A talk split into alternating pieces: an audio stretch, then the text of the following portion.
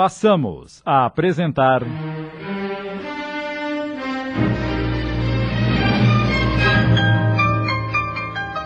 A Caminho da Redenção. Obra de essa de Queiroz, psicografada por Wanda Canuti. Adaptação Sidney Carbone.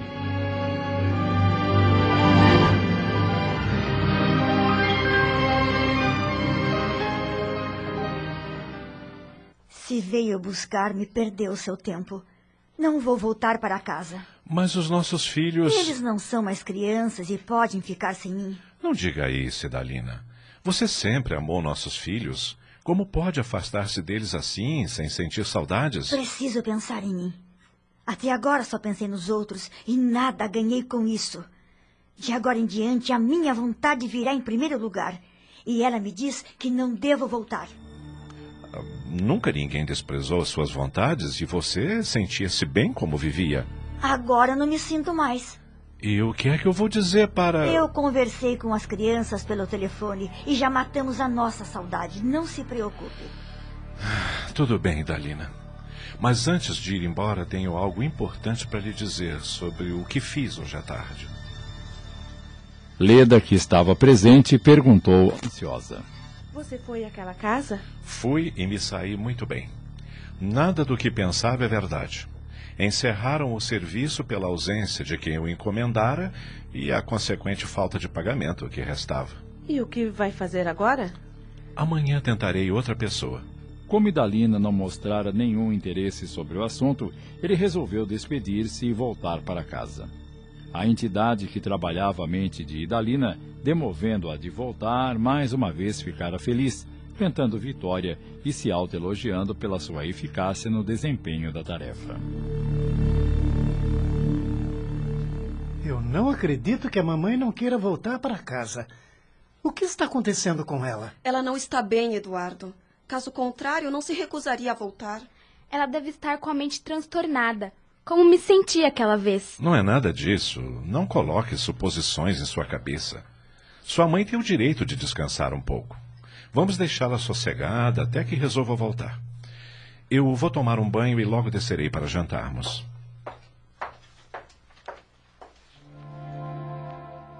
O jantar transcorreu num clima triste. A hora do repouso chegou e cada um encaminhou-se para o seu quarto. O silêncio tomou conta da casa. O grupo de entidades que lá permanecia passou o dia sem receber nenhuma ordem. Mas a noite chegara e a trégua terminaria. O trabalho noturno é muito melhor. As sombras da noite contribuem com uma parte, o silêncio contribui com a outra e o resto ficaria por conta deles.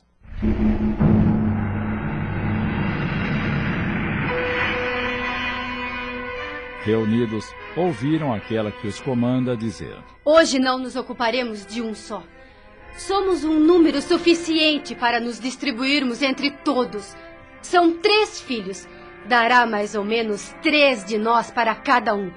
Do pai tomo conta sozinha. Nada deverá ser igual. Cada um deverá ter o seu problema. E o pai se verá louco sem poder atendê-los ao mesmo tempo. Vamos, companheiros! Partamos para a nossa festa!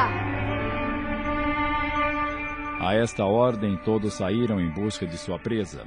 Era necessário, antes de tudo, que acordassem assustados. No quarto de um, promoveram gemidos, no de outro, risos. Jane acordara sob uma forte pressão na cabeça, deixando-a nervosa e aflita. Eduardo e Jane acordaram assustados e foram os três à procura do pai, que já estava envolvido pelos efeitos daquele ser. Também acordado, pensava muito nela com saudades, mas os filhos começaram a bater na porta de seu quarto. Papai, abra a porta. Deixe-nos entrar. Estamos precisando do senhor. Paulo levantou-se rapidamente e abriu a porta. O, o que aconteceu? Que gritaria é essa? Ouviu a queixa de cada um. Estavam trêmulos, com as mentes confusas, e todos disseram que tiveram ímpetos de deixar o quarto imediatamente e de saírem até a rua. Estou estourando de dor de cabeça. E eu com aquela sensação horrível novamente. Eu sinto a minha garganta comprimida, como se alguém a estivesse apertando. Paulo não sabia nem a quem ouvir.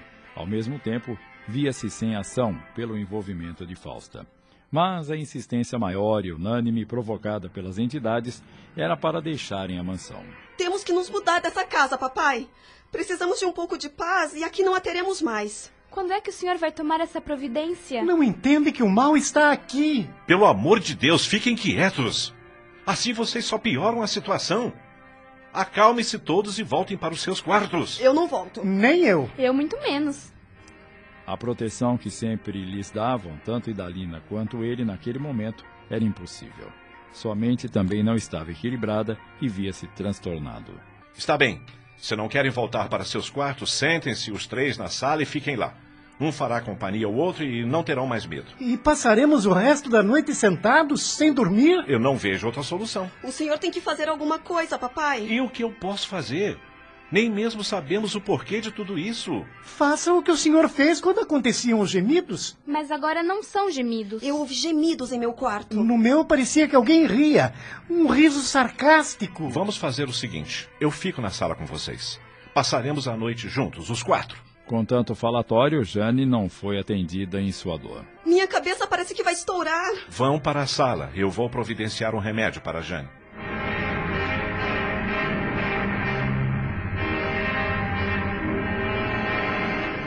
Atendendo ao pedido do pai, eles foram para a sala e tentaram acomodar-se o melhor que puderam nos sofás. Paulo preparou um medicamento e deu para a filha tomar, mas em nada ela melhorou. Do outro lado, o do invisível, a satisfação era grande e a azáfama intensa.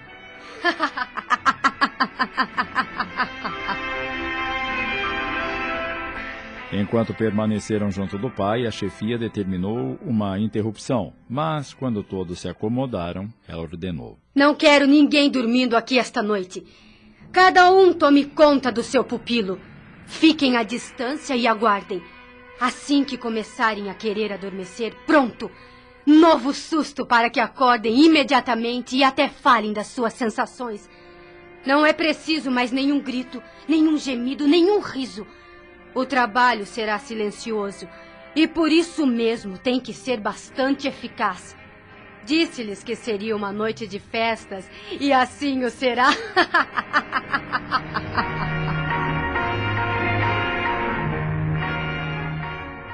Estamos apresentando A Caminho da Redenção. Voltamos a apresentar A Caminho da Redenção. Adaptação de Sidney Carbone.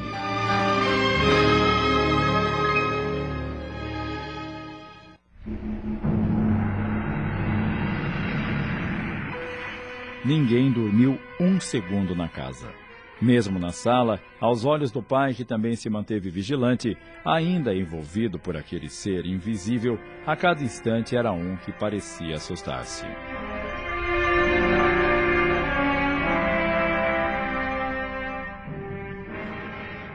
E assim foi até que o dia trouxe novamente as luzes que dissipariam sombras tão negras, tão assustadoras. Meu Deus, que noite terrível! Ai, eu estou morta de sono. Minha dor passou, mas parece que estou com o peso do mundo sobre a cabeça. Nenhum deles tinha condições de sair para suas atividades. O sono os envolvia. O medo ainda estava em cada coração. É melhor não irem para a faculdade hoje. Tomem um banho, se alimentem bem e vão para os seus quartos descansar. E o senhor? Não me diga que vai para a indústria. Está tão cansado quanto nós. Ah, estou sim, filho, mas tenho coisas importantes para fazer. Não se preocupem comigo.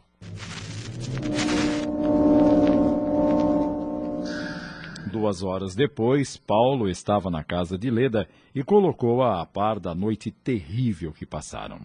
Meu Deus, quando isso terá fim? Alguma coisa tem que ser feita imediatamente, ou vamos acabar todos loucos. O que você pretende fazer? Preciso conversar com Dona Carminda o mais urgente possível, mas estou sem tempo de ligar para ela. Tenho uma reunião na indústria marcada para as nove horas e já estou atrasado. Deixe que eu faço isso e depois entrarei em contato com você. Obrigado, minha irmã. E, e Dalina, como está? Bem, mas ainda não se levantou. Se quiser ir até o seu quarto. Melhor não. Eu estou muito tenso e não quero que ela me veja assim. Assim que Paulo saiu, Leda ligou para a médium e a conversa foi marcada para as quatro horas da tarde.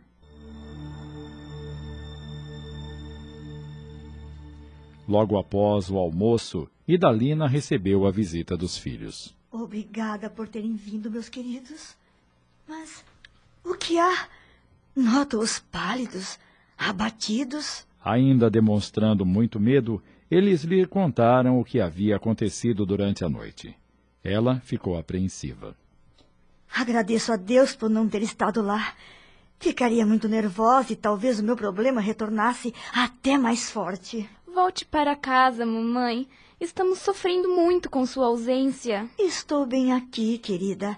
E enquanto Leda me suportar, não voltarei. A senhora não está se importando com o nosso sofrimento? Não se trata disso, Jane. Se eu voltar, pode ser pior. Quero ficar afastada daquela casa até que seu pai tome uma providência. A senhora também quer que nos mudemos? Se você me perguntasse isso tempos atrás, antes dos nossos problemas começarem, eu diria que por nada deste mundo deixaria a mansão. Mas agora, não sei mais. Então, insista com o papai para que nos mudemos. Eu. Eu não tenho mais coragem de entrar naquela casa. Calma, Dulce, calma.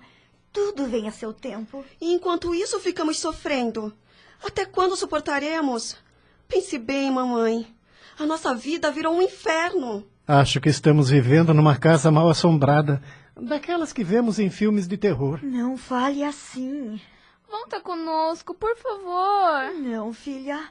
Ainda não. Mas, mamãe. Eu gostaria muito de que ficassem aqui comigo. Mas isso seria abusar da paciência da Leda. Já a incomodamos demais. Tia Leda é tão carinhosa. Se a senhora pedir com jeitinho, ela não vai se negar a nos acolher. Sim, mas. E o papai? Que fique lá sozinho até compreender que deve fazer alguma coisa. Ele vai resolver essa situação, filha. Leda me contou que hoje ele irá falar com aquela senhora que já nos ajudou uma vez. É só termos um pouco de paciência e aguardar. Enquanto Idalina recebia a visita dos filhos, Paulo estava em sua empreitada para tentar aliviar os problemas da família. Às quatro horas em ponto, chegou ao centro e reuniu-se com a médium numa sala fechada. Eh, sinto-me constrangido de sempre perturbá-la com os nossos problemas, mas não tenho a quem recorrer. Falo com a senhora, abrindo totalmente o meu coração, e como tenho recebido muito conforto, estou voltando para trazer-lhe mais um pouco das nossas aflições. O que o está aquietando agora, filho? Os problemas em meu lar retornaram todos. Não quero dizer com isso que estivéssemos muito bem. Sabe a senhora o que envolve a mim e a minha esposa. Mas meus filhos de nada souberam e, aparentemente, até entre mim e Dalina, tudo vai bem. Entretanto, de uns dias para cá, a situação se agravou muito. Tanto mesmo que estou a ponto de enlouquecer. Calma, filho, calma. Conte-me o que está acontecendo agora. Ele narrou-lhe os acontecimentos que atingiam a todos no lar, esperando algum esclarecimento. Ela ouviu atentamente e, quando ele terminou, então, até Dona Idalina foi atingida desta vez e de forma tão violenta assim? Sim, e o pior é que ela se recusa a voltar para casa, não se importando se os filhos precisam dela ou não. Há alguma coisa que a senhora possa fazer a nosso favor? Bem, não posso afirmar que faremos ou não da forma como entende. Digo-lhe que tentaremos, mas quanto a conseguir, entregamos nas mãos de Deus. Sempre nos dispomos a trabalhar e o fazemos com amor, mas não podemos prever os resultados que só a Ele cabem. Irá nos ajudar, então? Ninguém bate à nossa porta sem receber ajuda, a não ser que fuja a nossa capacidade. Mas mesmo assim auxiliamos com nossas preces. Entendo, dona Carminda, e agradeço muito. É, quando esteve em nossa casa, ficamos bem durante um tempo, sobretudo as crianças. Agora penso que o problema seja diferente e novas soluções possam encontrar. Faremos uma nova visita e esperamos obter, se não um alívio total, ao menos algum, algum esclarecimento através do qual possamos continuar a ajudar. Não poderão fazê-lo de uma só vez, como já o fizeram? Como não sabemos com quem estaremos lidando, não podemos prever. E quanto à possibilidade de tudo ser provocado por. Uh, por aquela mulher? Isto não posso lhe afirmar. Só depois que formos até a sua casa é que tentaremos trazê-la à comunicação para melhor orientá-la. Seria muito bom se isso ocorresse por causa de Dalina, que deverá estar presente. Aquela mulher não tinha caráter nem piedade e poderá ofendê-la. Não posso fazer de forma diferente. Outro modo não possuo, a não ser que alguém a veja através da vidência e a descreva. Todavia, espíritos dessa natureza podem até mudar de aparência se já não têm afetada por tantos males praticados. Mesmo assim, se lá estiver, é bom que venha a comunicação para, para poder ser ajudada. Aguardemos, pois, e a única solução que vejo, se teme por isso, é que sua esposa não participe. Ela anda tão magoada que talvez seja preferível não participar. Se conseguir que ela volte ao lar, faremos a preparação como da outra vez, e ela poderá então permanecer com os filhos. Idalina é muito determinada e talvez não aceite, ainda mais que não lhe falamos dessa possibilidade. Poderemos convencê-la pelo seu estado de saúde. Fico esperançoso e entrego nossas aflições em suas mãos para que alguma solução possa ter. Auxiliamos com amor. Porém, as aflições que quer nos entregar, meu filho, entregue-as a Deus, com o firme propósito de nunca mais cometer delitos que lhes tragam consequências tão desastrosas. Acabamos de apresentar.